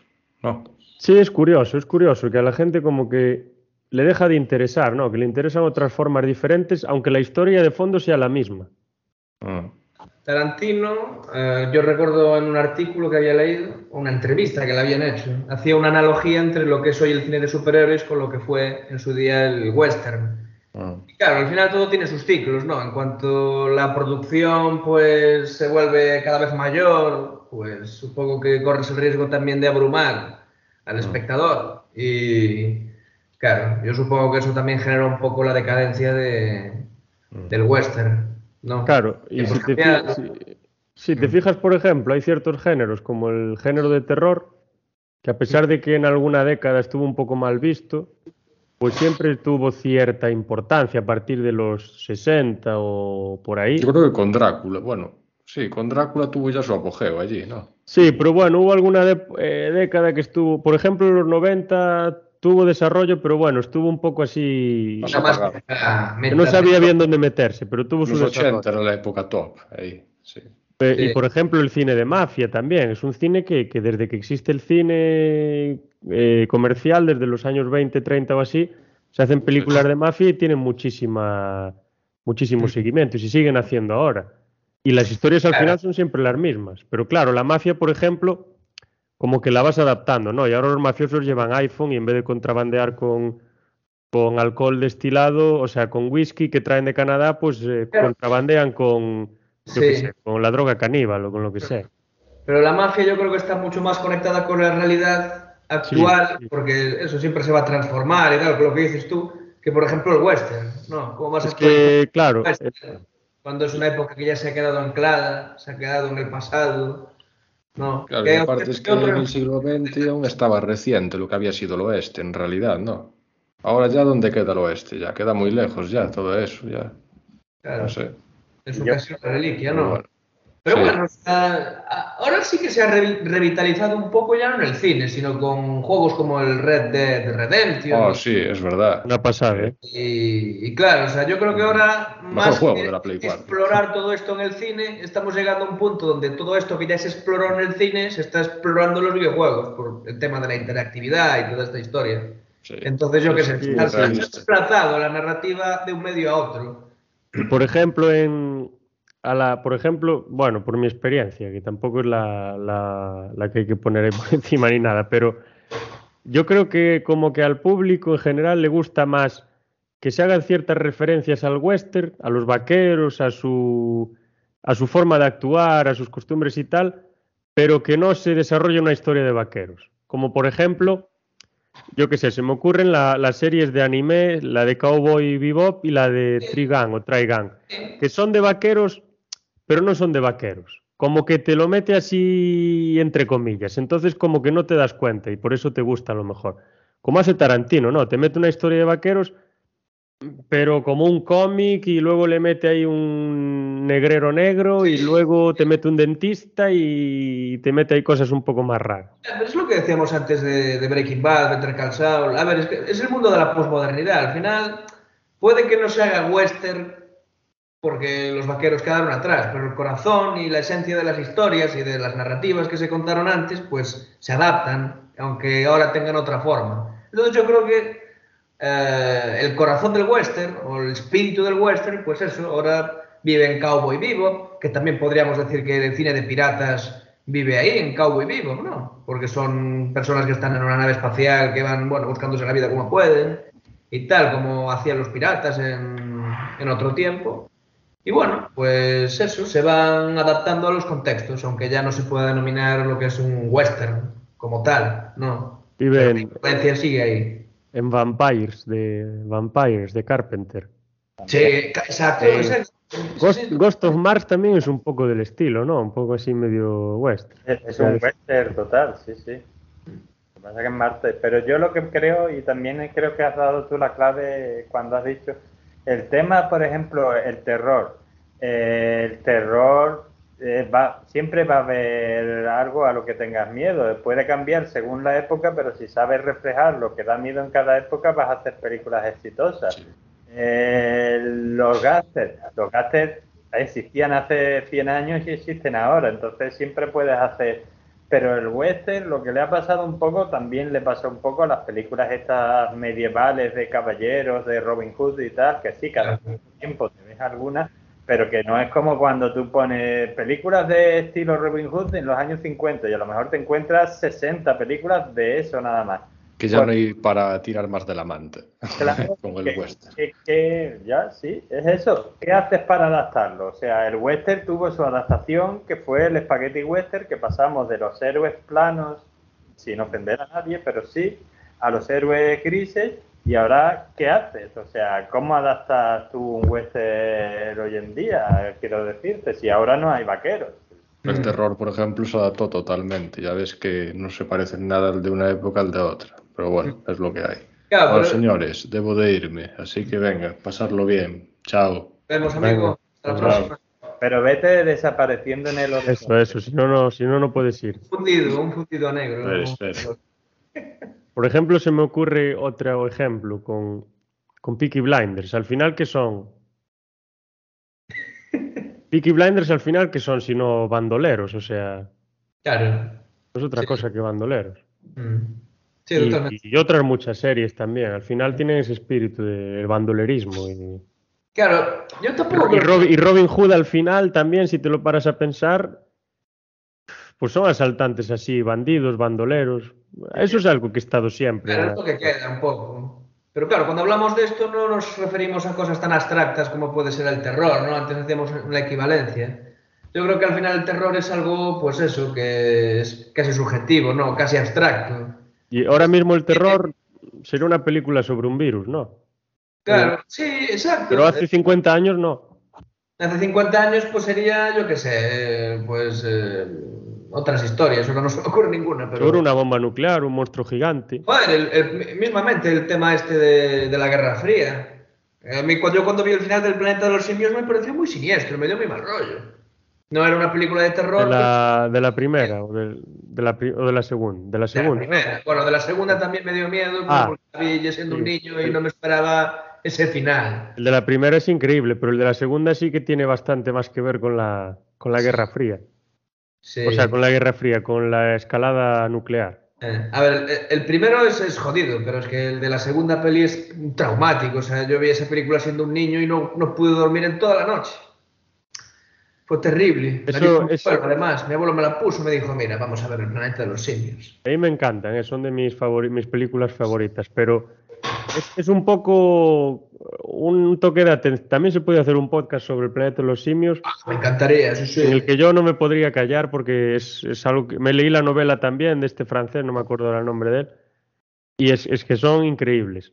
Yo Pero que es un poco una, una advertencia, porque yo aún leí el otro día que decían unos científicos que se podían crear eh, dinosaurios reales a partir de 5 o 6 años o algo así. Y luego veo un comentario y comenta un tío, hay 5 o 6 películas que explican por qué esto no, va, no puede ser una buena idea. Una paranoia del Elon Y, Musk. y al final es lo mismo, ¿no? O sea, Mm, o sea, la ciencia está muy bien, la tecnología está muy bien, te sirve para muchas cosas, no solo para mm. avances en medicina, conocimiento, tecnología y demás, sino te sirve para entretenimiento también. Mm, Pero claro, ¿hasta qué punto es responsable crear dinosaurios mm. eh, para el entretenimiento? O sea, ¿qué puede salir de ahí? Pues. ¿Digo dinosaurios o digo, por ejemplo, eh, modificar genéticamente a chimpancés y gorilas para que sean más inteligentes? O sea, cuidado porque estás en el jugando en el limbo. O sea, Claro, ellos- claro, es que aquí hay un concepto que es la ética de la ciencia, digo, que al final hay que saber qué límites, hasta dónde podemos llegar, ¿no? Eh, y en ese sentido, el cine nos viene a señalar o plantear ciertas teorías que pueden ser interesantes, ¿no? De hecho, la ciencia ficción yo creo que es interesante precisamente por eso, por el vínculo Sí, que tiene final- con la realidad, más la literatura de ciencia ficción, ¿no? al y que final a el veces mensaje... marca el a seguir, que a veces marca el camino a no seguir, ¿no? Que es lo divertido de todo este asunto. Y al final el mensaje está también en la mosca, por ejemplo. O sea, cuidado con lo que haces, que mira cómo acabas. Claro, claro. Quedas sin cerebro ¿eh? y sin Es conciencia. Consumiéndote a ti mismo. Sí. Buenísimo. Totalmente, es que esa es la cosa. Entonces, pues, claro, eso, lo que habéis dicho, la ciencia no es buena ni mala de por sí, es el uso que le das. La ciencia te puede hacer crear la penicilina y salvar vidas o te puede hacer, pues, yo qué sé, crear la bomba atómica. Así que es como todo, pero bueno, ahí está, sí. En fin, pues yo volviendo un poco al western y a- al señor Clint eh, que por cierto hemos comentado el detalle de que yo, por cierto, y no me he afeitado en homenaje a Clint Eastwood y sus de, de tío guarro en, en el oeste. Eh, no sé, ¿qué pensáis de...? Porque es un poco lo que hemos dicho, en el, en el bueno, el feo y el malo, no, no o en otros espaguetis westerns que se os ocurra. ¿No habéis pensado alguna vez que a lo mejor el villano tiene un poco de un, un punto, diría yo, que de hombre de a lo mejor no apruebo sus métodos, pero bueno, tampoco Sí, tampoco crees que sea tan, tan, tan malo, ¿no? Sí. O, o tampoco se diferencia tanto de lo que piensas que es el, el protagonista, el héroe o lo que sea. Sí, sí, yo, yo creo que sí. Es que ahí está lo que... Sí, Ahí está lo sí, que, lo que comentábamos todo el rato, de que son personajes ambiguos, ¿no? Entre comillas, uno sigue la ley y quiere pues, cazar la recompensa, capturar y tal. Otro es un bandido que le importan ciertas cosas y el otro, pues también algo así. Pero ves como la historia de cada uno no, no voy a decir que le da un toque así perspectivista, pero bueno, le da un poco un, toque personal ¿no? a cada uno, lo, sitúa un poco en su contexto. Aunque no es ciertamente perspectivista y psicológico y tal, pero bueno, sí que lo, lo coloca un poco. Entonces ver lo que cada uno más o menos quiere, de dónde viene y demás, y al final, y lo que hace, y al final te da la impresión de que, pues, eh, igual te gusta más Clint Eastwood porque, perdón, Clint Eastwood porque está un poco más del lado de la ley, pero la diferencia entre Clint Eastwood y los demás, pues tampoco es que sea enorme. Y quizá esto es lo, bueno, quizá no, estoy seguro de que esto es lo que quieren mostrar, que al final ahí ves en el, en el, en el cementerio ese, ¿no? Como si, como que la arena es el nexo de unión entre lo que cada uno es, que lo hace así todo gris. La vida es un yermo. Y que sea en un cementerio también, pues significa algo. De hecho, Django tiene una escena, creo que la escena final de Django se desarrolla en un, en un cementerio, ¿no? Una de las escenas finales. No sé si la habéis visto, lo recordáis. De la, del Django de Sergio Corbucci, me refiero, ¿no? De, ah, no, esa, yo esa no la llegué, no la pude ver. Es que estaba pensando que el Django original, no, el de Tarantino también, eh, una de las escenas finales, eh, cuando el este spoiler, al final hay un tiroteo, no vamos a decir quién gana o quién pierde o por qué es el tiroteo. En uno de los momentos, eh, Django se esconde detrás de un ataúd, si no recuerdo mal, que digo, ostras, esto no puede ser más simbólico.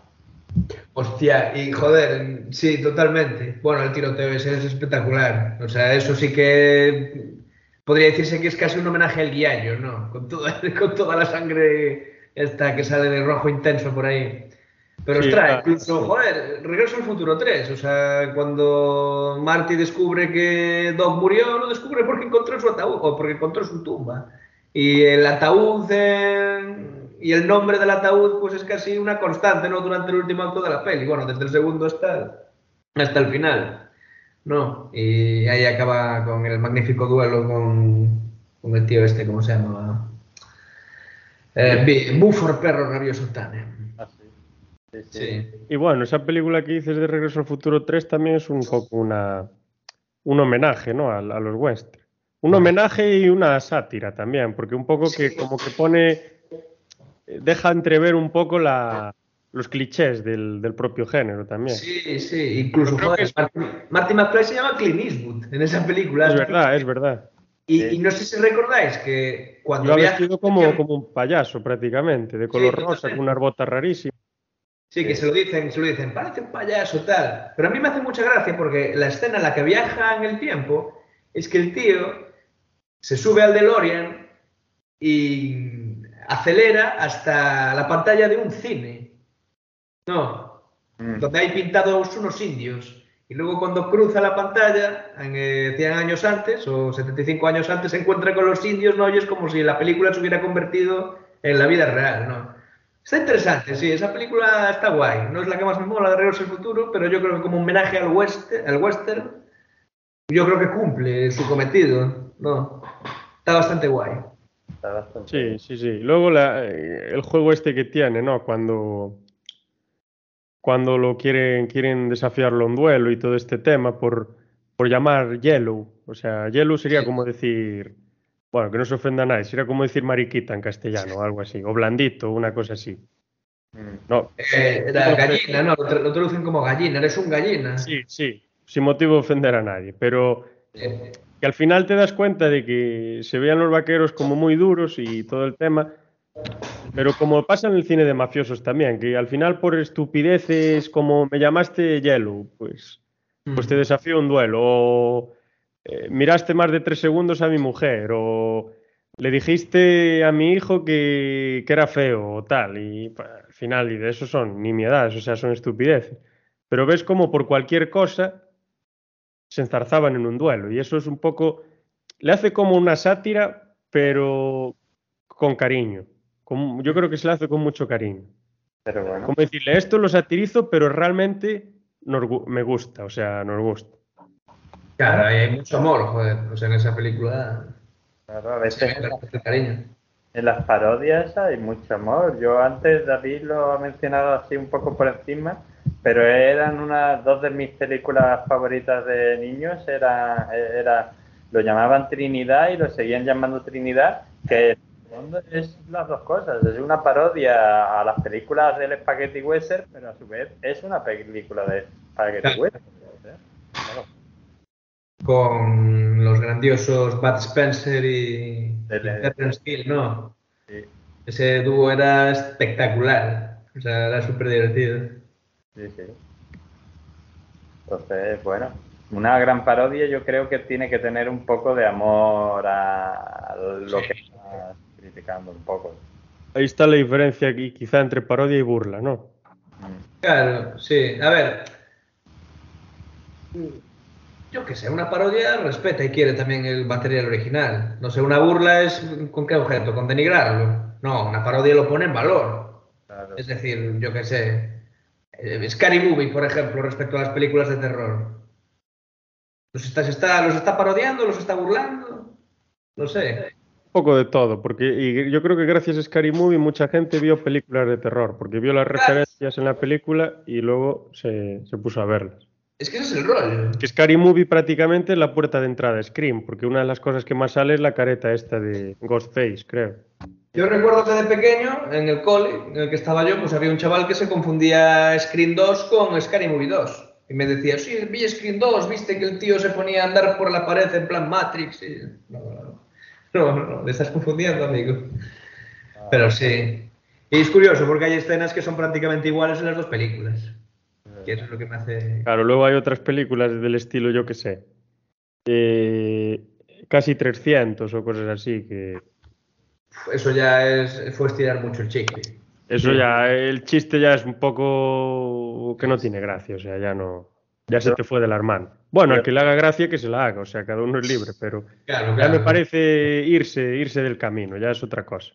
Otro tipo de humor, pero si por ejemplo te fijas, por ejemplo, una película que, que tú has visto hace no tanto, eh, Dogma de Kevin Smith, que a mí, por cierto, me encanta esa peli, la he visto miles de veces, es una parodia del catolicismo y de lo que vienen a ser los dogmas y de todas las cosas, pero en el fondo es la- una película escrita que habla sobre Dios de un tío que, que en realidad cree en Dios, porque Kevin Smith cree en Dios, lo que no cree es en los dogmas de la Iglesia Católica.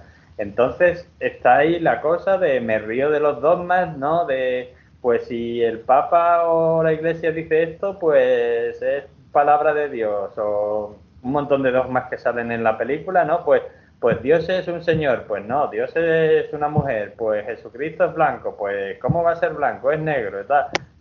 Pero al, al final, si te fijas, es la historia de un señor que cree en Dios y que habla de su visión personal de su Dios, totalmente respetable, y aprovechando eso se ríe de, de todos los dogmas de la Iglesia Católica, que sin ofender a nadie, no quiero ofender a nadie, pero hay algunos dogmas que tú dices, hombre, por favor, no sé, ¿vale? Sí, son difíciles de creer, más difíciles de creer. Pero sí, él lo hace de un- una manera un poco más inteligente. Se nota que es una persona que ya tiene un poco de conocimientos. Creo que es católico, ¿no? Me habías dicho. Sí, él es católico y fue el típico monaguillo, o sea, fíjate... Claro, lo- se nota que es una persona que está en, en ese contexto y que sabe un poco más de, del tema. Pero al final, bueno, tampoco tienes que ir a una sátira. O sea, ves alguna película de Peter Blatty, ves la novena configuración, algunas escenas del exorcista, y a un modo completamente serio él hace una crítica contra el catolicismo que él mismo es fervi- era ferviente defensor y adepto del catolicismo, que son ácidas, ácidas, incluso más que... Ácidas me refiero a fuertes, ¿no? Que, Sí. incluso más que la de Kevin Smith o incluso más que las de los Monty Python, solo que son críticas sin bromas, o sea, críticas eh, agrias, duras, sin, ¿cómo se dice? Sin maquillaje. Exactamente.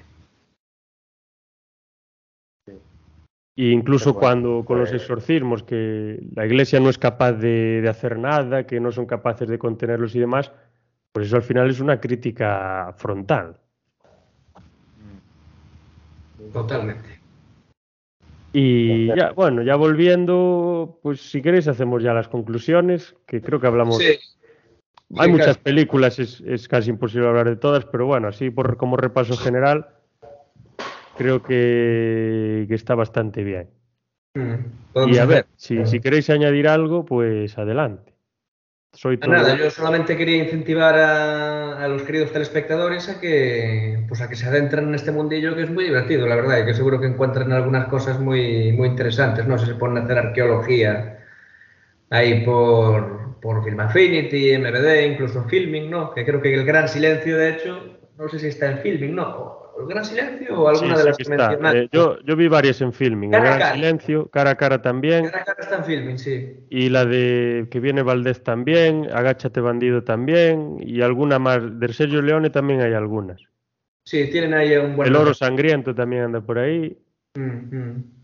Y bueno, en internet seguro que si se ponen a buscar también películas descatalogadas podrán encontrar, incluso creo que hay- habrá alguna en YouTube, de hecho, que si, si, se- Ahora- si buscan encuentran, seguro. Sí, ahora que en YouTube hay un montón. Yo busqué ayer Spaghetti Western en YouTube y en la primera página salían un montón de Spaghetti Western entero, que debieron de perder los derechos y ya los suben. Sí, nadie los debió renovar, así que que se Ahora- me da igual es difícil. Ahora que recuerdo, ah, salió un- no es Spaghetti Western, obviamente, pero salió una película no hace mucho, no sé si ganó un Oscar, El Poder del Perro o algo así, que es un western también. Sí, No sé hasta qué punto está bien o mal, yo no la vi, no tengo ni, ni idea. Sí, yo la vi, es psicológica, es- pero no es un western a la vieja usanza, no, es un western... eh, tampoco sé si es un western western, ¿no? Es una historia Vale, que sí, se vale. desarrolla en el oeste, en clave psicológica. Vale, o sea, está ambientada en la época. Sí. Y luego hay otra, también, así que recuerde de las últimas de estos años, de Christian Bale, que creo que tiene un, es un militar o está en una milicia en la guerra de secesión, algo así, y tiene un conflicto con unos indios que le corta un parte de la cabeza o algo así, no me acuerdo del nombre de la película. Yo de, de Christian Bale recomiendo El tren de las 3 y 10 a Yuma. Remake también de otra, de, otro, de otra película mítica, western, que está muy bien. Creo que es el Russell Crowe. Está, está muy entretenida, sí. Pero la que dices tú, no sé si es esa o es otra. La que digo yo creo que es eh, Hostiles. Ah, vale, eso no lo digo. No. Sí, esa está bastante bien. Yo la he visto me en gustó, sí. Yo, de hecho, iba a hablar de dos y una era esa, sí, es un poco en plan, eh, porque hemos visto las películas clásicas del western en las que las perspectivas, el vaquero es el bueno y el indio es el malo, lo hemos visto otras películas donde hemos visto, hombre, los indios y entonces te ponen a lo mejor a los vaqueros de malos. Y esta película lo que intenta es, bueno, poner un poco las dos perspectivas un poco una al lado del otro. O sea, tienes a un indio y a un vaquero que los dos se odian y que no se soportan. Cada uno tiene sus razones. Y cómo intentas hacer que esos pers- dos personajes, pues al final, digamos que las dos visiones se contrapongan un poco. Sí, esa está bastante bien, la verdad. Yo la recomendaría. Yo creo que, que rescata un poco el espíritu del Spaghetti Western, aunque obviamente no se puede considerar así, porque es personajes, como tú dices, ambiguos que no se sabe por dónde van a salir. No hay motivos nobles ni, ni grandilocuencia, sino que puras historias de venganza y de llevarse mal o cosas de dinero o tal. Y yo me acuerdo, es crudísima la película. Hay escenas en las que están cabalgando con una lluvia inmensa en el barro, que se, de repente se le muere gente y tienen que enterrarlos en medio de la nada. Les asaltan sin motivo, tienen que defenderse, se mueren la mitad. O sea, es, es dura, pero sí, está. Para mí, de las actuales de Western, yo creo que es una de las mejores. Y había otra que hicieron hace poco que aquí en, en castellano creo que se llama Más dura será la caída, eh, Harder They Fall en inglés, que es el típico western. Lo que pasa es que son todos, o la mayoría son afroamericanos, pero es la típica historia de, de western, de toda la vida, de venganza y tal. Esa está bien, está entretenido. Pero la, la otra que tú has dicho a mí me gustó mucho. Y yo, para concluir, diría lo que ha dicho un poco David apuntando eso, que, que vean películas de Spaghetti Western, que las hay muy buenas. Y ya como opinión personal, yo pienso que Sergio Leone es uno de, de- de los grandes directores que a lo mejor ha dado el siglo XX. Lo que pasa es que como ha hecho muchas películas a lo mejor de un solo género, no se le ha valorado tanto, pero no sé, tiene cosas como lo que decía Phantom, esas miradas, esas cosas que tú dices, esos detalles hacen las Mm. buenas. Sí, sí, totalmente. Mm. Y bueno, yo aprovechando esto y lo que dijo David también, yo invitaría a, a quien quiera un poco entender cómo se, de dónde viene todo lo que se está haciendo ahora en el cine, porque a pesar de que se adapte a los, a los gustos de ahora y a, y a la forma que tengamos de ver las cosas, nuestras preocupaciones y demás, siempre arrastra un montón de elementos que vienen de atrás. Y si realmente alguien quiere entender mejor ciertas películas de mafia, de acción, de robos, de asaltos y etcétera, incluso hasta de superhéroes, porque hay ciertas escenas en algunas películas de superhéroes que parecen de, de vaqueros. Sí, sí, Pues que eh, sería muy útil que se fuese ya no solo al spaghetti western, sino al clásico también, porque también en los superhéroes tenemos esa dicotomía, ¿no? El, el héroe que, que está impoluto y luego el villano que parece el demonio. Y luego vemos cómo van cambiando a lo largo de la historia hasta llegar un poco a lo que mostraba el spaghetti western, ¿no? Héroes que son grises, que bueno, sí y no. Como un poco Bruce Willis en la jungla de cristal también. Claro, o tú podrías, por ejemplo, uno de tus superhéroes favoritos, si no es el que más, Batman, en el fondo No, no, el, el- el único. Es un único indiscutible. venganza, que sí, que para bien y tal, pero él lo que quiere es mm, vengar a, los, a sus padres eh, de la forma que no pudo en su momento, pero vengarle, pues, a- me- metiendo a los criminales en la cárcel, dándoles tal, y luego, por ejemplo, para mirarlo del otro lado, ya muy breve, otro personaje eh, en Marvel. eh, eh, Iron Man no deja de ser el Clint Eastwood, eh, el, héroe a la fuerza. O sea, yo en realidad no he venido aquí para ser héroe, pero al final me convierto en un héroe por las circunstancias. Y todo su arco es como el tipo que nunca esperarías que se convirtiera en un héroe, al final se convierte en el gran héroe, entre comillas. Muy spaghetti western. Yo no sé si Daredevil también se ajusta un poco a, estas, a estos planteamientos, ¿no? Pero bueno, seguro que si nos ponemos a investigar hay como cientos y cientos de personajes que se ajustan a lo que estamos diciendo ahora. Hay un poco lo que dijo Daniel de, de las circunstancias, eso era un poco lo que dice Woody Allen, que dice que el 90% del éxito está en estar en el lugar adecuado en el momento adecuado. Que no es tanto ser un justiciero, sino que te tocó, que estabas en un momento en un tiroteo y te tocó. Y a partir de ahí desarrollas todo. Como decía en la película de, ¿cómo se llamaba? Del cara a cara, facha a facha. Por casualidad, eh, ese profesor se encuentra con ese bandido y a partir de ahí pasa todo lo que pasa. Mm. Eso también es algo que rescatan lo- el espagueti también, de que realmente la mayor parte de las cosas, no voy a decir que pasen por casualidad, porque es algo que no sabemos, porque puede que haya mil causas mecánicas, naturales, físicas, pero es algo que nosotros no controlamos. Entonces, para nosotros los humanos, pues pasan por casualidad. O sea, yo voy por la calle y me resbalo con un plátano por casualidad, o me encuentro con cierta persona a tal hora por casualidad. Mm. Para nosotros sí. Y que la mayor parte de las cosas que marcan un, una- un cambio importante en nuestra vida o un giro de rumbo importante, yo diría cerca del 90% son por casualidad. Totalmente. O sea, al final muchas veces tú decides estudiar una carrera u otra por casualidad, porque de repente leíste una revista de filosofía que tenía, que trajo tu padre de algún lado, o porque de repente viste un capítulo de Mentes Criminales y dijiste, guau, pues la criminología me encanta. Y justo ese Mm. día lo viste y no lo volviste a ver en toda tu vida, no lo viste nunca. Totalmente. Y esto yo creo que lo rescatan muy bien, es algo digno de... porque no es fácil tampoco. Hacerlo sin forzar, porque normalmente se hace forzadísimo, pero lo hace muy bien. Pero bueno, eso, yo diría eso, que el Spaghetti Western, que pueden encontrar muchas buenas películas, entre ellas en Sergio Leone, y luego un poco lo que decíamos de las pelis de Samurai de Kurosawa, al final los vistes de vaqueros, los vistes de lo que sea, pero puedes encontrar ahí referencias universales. Por eso han triunfado en todo el mundo. O sea, de- dime tú a mí que sabe una señora de Cuenca o un señor de, Roma de, de los vaqueros. Pues básicamente nada. Sin embargo, esas historias han triunfado porque cuentan cosas con las que nos podemos identificar todos, creo. Sí, sí, total. Y pues nada, si yo creo que ya, ya son horas ya de ir poniéndole fin. Y, cenar, ¿no? no, ha estado genial, pero Sí. bueno, ya se, más o menos ya tocamos todos los, bueno, más o menos no, tocamos más de los temas que, que tenía por aquí apuntados y que os dije.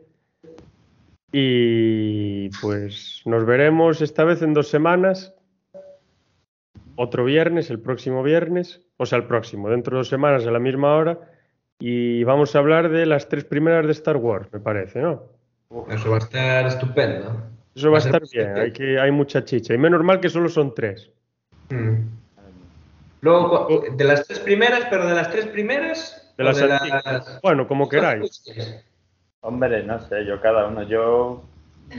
Es que lo podemos hacer cronológico, pero yo creo que, que- No. que- empezar por la trilogía original, después las precuelas y después las secuelas. Mm. Si queréis así, así. O sea, empezamos Sí, por las originales. Yo creo que es mejor así. Luego las- la siguiente, la amenaza fantasma, la... ¿Cómo se llamaba la otra? La, la segunda. Ataque de los clones y Ataque la de los venganza clones y la venganza de los Sith, que a mí es la que más me gusta de Ah. todas. Sí, sí. Y luego las... ¿Cuántas salieron después? Tres o cuatro más, ¿no? Salieron cinco. Cinco Salieron las tres más dos spin-offs. Sí. Dos o tres spin-offs. La de Rogue One, que es un peliculón en mi opinión, y la de Han Solo, que bueno, ya hablaré en su momento. Han Solo tiene su cosa. Sí. Yo ya adelanto que mi favorita es el especial de Navidad de los años 80. Ah, pensé que ibas a decir el, el de padre de familia. Madre Eh, esa también está guapísima. Sí, eh. no está... El especial de, de- de Navidad, madre mía, con... Ahí salió por primera vez Boba Fett, eh. Poca Claro. coña, eh. Poca coña. Eso es verdad. Pero bueno, en fin, sí, sí, hablaremos de eso también. En fin, que coña aparte, en los Guardianes de la Galaxia, esto no viene a cuento, van a hacer también un especial de Navidad. Yo ahí lo veo. Ahí está la influencia. Pues nada, ahí bebiendo un poco de, del western, que hay bastante de lo que beber en Star Wars, bebiendo un poco de Kurosawa, más que un poco, bastante. Pues ya os dejo ahí el, el sello, la impronta, para que quien nos esté oyendo o viendo, pues se vaya preparando para dentro de dos semanas hablar de esas tres primeras películas que si decíamos que El bueno, el feo y el malo es una de las más, perdón, el malo es una de las películas más icónicas en la historia del cine, pues la saga de Star Wars, si le podemos llamar saga o multisaga o como le queramos llamar, es una de las más icónicas en la historia del cine también. Si no la más. Exactamente. Y bueno, tenemos Star Wars, El Señor de los Anillos, va, pero yo creo que Star Wars no, yo creo que en fama y demás no tiene rival.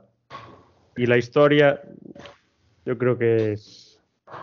marca un, un antes y un después. Así que nada, lo dejamos ahí y hasta, hasta la próxima vez. Y muchas gracias a nuestros dos colaboradores y a The Phantom, que ya cayó en combate.